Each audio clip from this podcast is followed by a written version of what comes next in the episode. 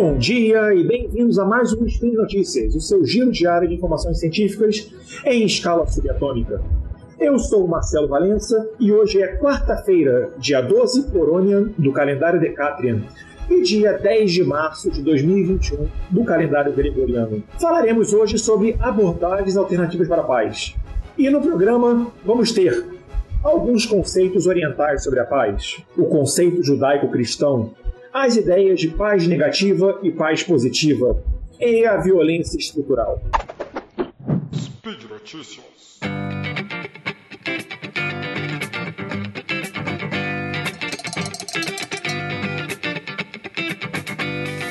Gente, é, diante do cenário que nós encontramos atualmente no mundo, esse cenário de pandemia, tensões, ameaças de violência, é, resolvemos hoje trazer para vocês algumas visões diferentes sobre o que significa paz ao longo da história e ao longo da cultura.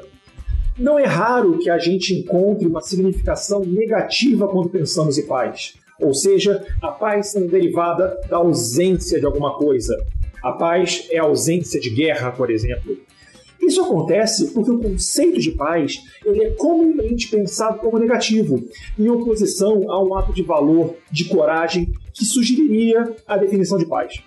Ser pacificado mostra uma ideia, sugere para no, no, conceito mais geral, no, na nossa história, no, ao, ao longo do mundo, uma visão de que o ser pacífico ou o indivíduo que busca paz, ele é quieto, ele é covarde, mas é uma ilusão que isso faz. Por que isso daí? Porque o contexto que envolve os atos de guerra geralmente são tidos como de bravura e mérito, especialmente quando remetem ao engajamento não militarizado, como, por exemplo, a guerra contra a fome, a guerra é, é, com condições melhores, etc. Ainda assim, e talvez especialmente por isso, o conceito de paz é um dos mais procurados e mais desejados por sociedades e indivíduos de diferentes culturas e diferentes momentos históricos. É, dentre um monte de coisa que temos para falar sobre isso, vamos olhar um pouquinho sobre alguns dos conceitos, algumas das ideias orientais que norteiam essa visão de paz. Por exemplo, para Lao Tse, a paz é comumente representada como elementos mais soft, mais é, brandos mas que teriam primazia sobre os elementos duros. A água ou o vento, por exemplo, conseguem romper barreiras mais rígidas. Todo mundo já deve ter escutado a ideia do água mole em pedra dura, tanto bate até que fura. É um pouco isso. Confúcio, por sua vez, ensinava que atingir a paz era o objetivo máximo dos indivíduos e que ela deveria se originar, a paz deveria surgir, a partir da harmonia social e do equilíbrio, Outro filósofo chinês, Mo Tzu, era mais radical nas suas colocações. Ele defendia a ideia de uma retribuição dos atos dos indivíduos, isto é, a forma como os indivíduos tratam seus semelhantes implica o modo como esses serão tratados por ele, eles serão tratados por seus semelhantes. Então, você buscar a paz ou buscar a harmonia seria uma forma de você ser tratado com harmonia, de modo pacífico. O Bhagavad Gita, o livro religioso hindu, apesar de ter ensinamentos de guerra, é, como por exemplo quando Krishna ensina Arjuna a agir por dever, independente da forma como essa ação se daria, é, inspirou Gandhi a agir de maneira pacífica, buscando atingir objetivos maiores. A cultura judaico-cristã, e isso é uma discussão para um outro episódio nosso, é, uma, é um conceito que é bastante paradoxal, o conceito de judaico-cristão, é, nós tínhamos, por exemplo, no Antigo Testamento, que a paz não era um assunto proeminente. O Deus de Abraão, de Moisés, de Davi, era belicoso e por vezes impiedoso, ainda que haja exceções na sua representação. A tradição religiosa judaica, por sua vez, tem inspirado uma postura pacífica, em contraposição a culturas islâmicas e cristãs com as quais costumam dividir espaço. Mas o cristianismo também deu origem a um dos movimentos de maior violência do mundo, as Cruzadas, a Inquisição, mas consegue ainda ser uma das maiores fontes de paz, de amor e de não violência. Isso demonstra a propensão ética e religiosa de se ver a paz como um ato positivo, não como resquícios de outras situações. E, de certa maneira, nós podemos dizer, ou nós poderíamos dizer, que as três grandes religiões, o Islã, o cristianismo e o judaísmo, tem componentes belicosos em toda a sua história, em maior ou menor intensidade. A questão que se põe é até onde estas atividades, entre aspas, violentas, são parte de um padrão de fé ou um distanciamento dos valores inicialmente pregados pelos seus líderes. Uma interpretação vinda de líderes, de profetas, de pessoas com proeminência política que interpretam de maneira errônea os ensinamentos iniciais. Mas pensado nessa questão dos conceitos orientais e conceitos judaico-cristão, vamos olhar um pouquinho rapidamente sobre as ideias de paz negativa e de paz positiva, que ajudam a ver essas visões, ajudam a proporcionar visões alternativas para a paz. O que seria uma paz negativa?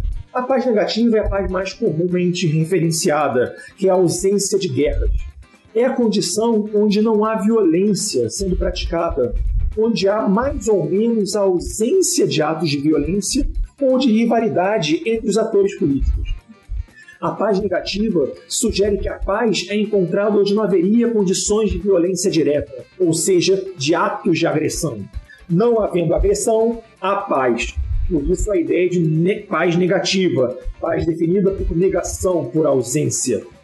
A paz positiva, por outro lado, se refere à ausência ou limitação de condições de exploração da sociedade, aonde não há nem violência direta e nem violência estrutural.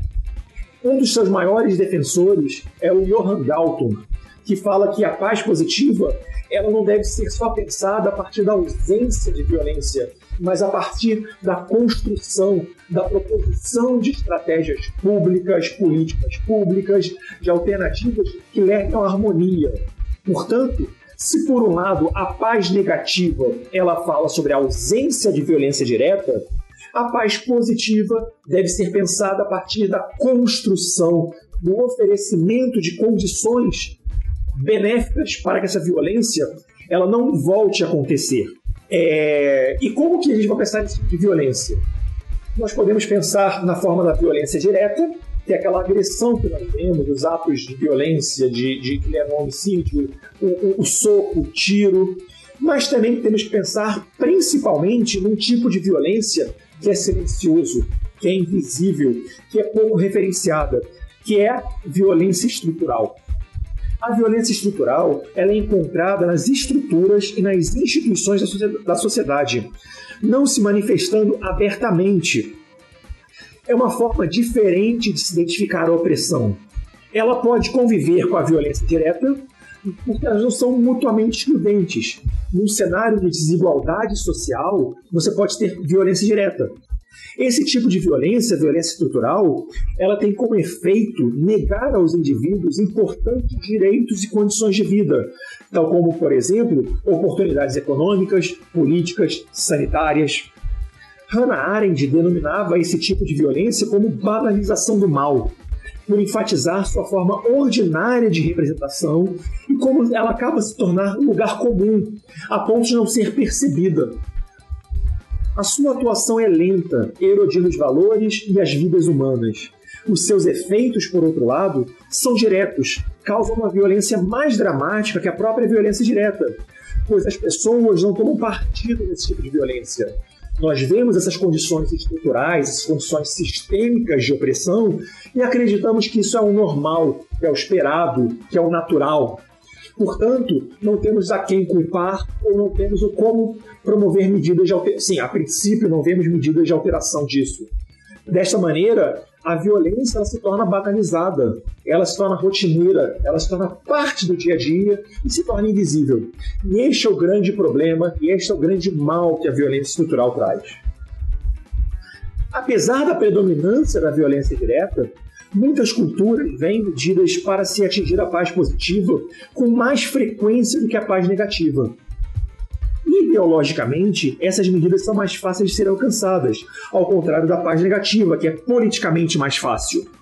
Salamahan, Shalom, esses conceitos, eles envolvem ambos os conceitos de paz, negativo e positivo, porque eles olham para uma harmonia da sociedade. O Shanti traz a ideia de contentamento e de integração da vida humana, enquanto implica em harmonia ou ajustamento das diversidades. De todo modo, é, e isso é uma visão que é quase consensual, nós temos muitas discordâncias das maneiras sobre como chegar à paz. Independentemente da cultura, do nosso momento histórico, da nossa sociedade, é difícil uma visão consensual do que leva à paz porque todos querem a paz, mas todos querem a paz da sua maneira. Isso acontece principalmente no que toca à paz positiva, porque implica a mudança de instituições e a forma como o poder é reproduzido na sociedade. Essa discussão sobre paz e violência é muito ampla e nós certamente retornaremos a ele num próximo Spin de Notícias. Mas por hora, é isso, gente. Todos os, os links comentados estão no, no, nesse episódio estão no post. Passa lá, dá uma conferida. Aproveita também, deixe seu comentário, deixe seu elogio, deixe sua crítica, deixa, enfim, sugestões de leitura sobre o tema, porque a discussão é importante, é relevante e ela é gigantesca. Você também pode me seguir lá no Twitter, a melhor rede social. Eu sou o arroba o Marcelo Valenca, tudo junto. Você pode acompanhar minhas análises políticas, meus desabafos indignados e meus comentários de graça duvidosa. Eu lembro a vocês também que esse podcast só é possível acontecer por conta do seu apoio no patronato do SciCast, seja no Patreon, no Padrim ou no PicPay. Um grande abraço e até amanhã com um novo episódio de Spin de Notícias.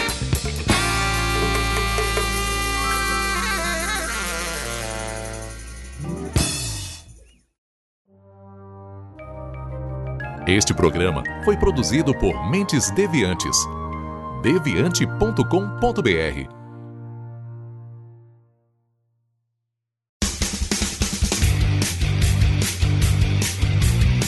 Cortes, edição de podcast.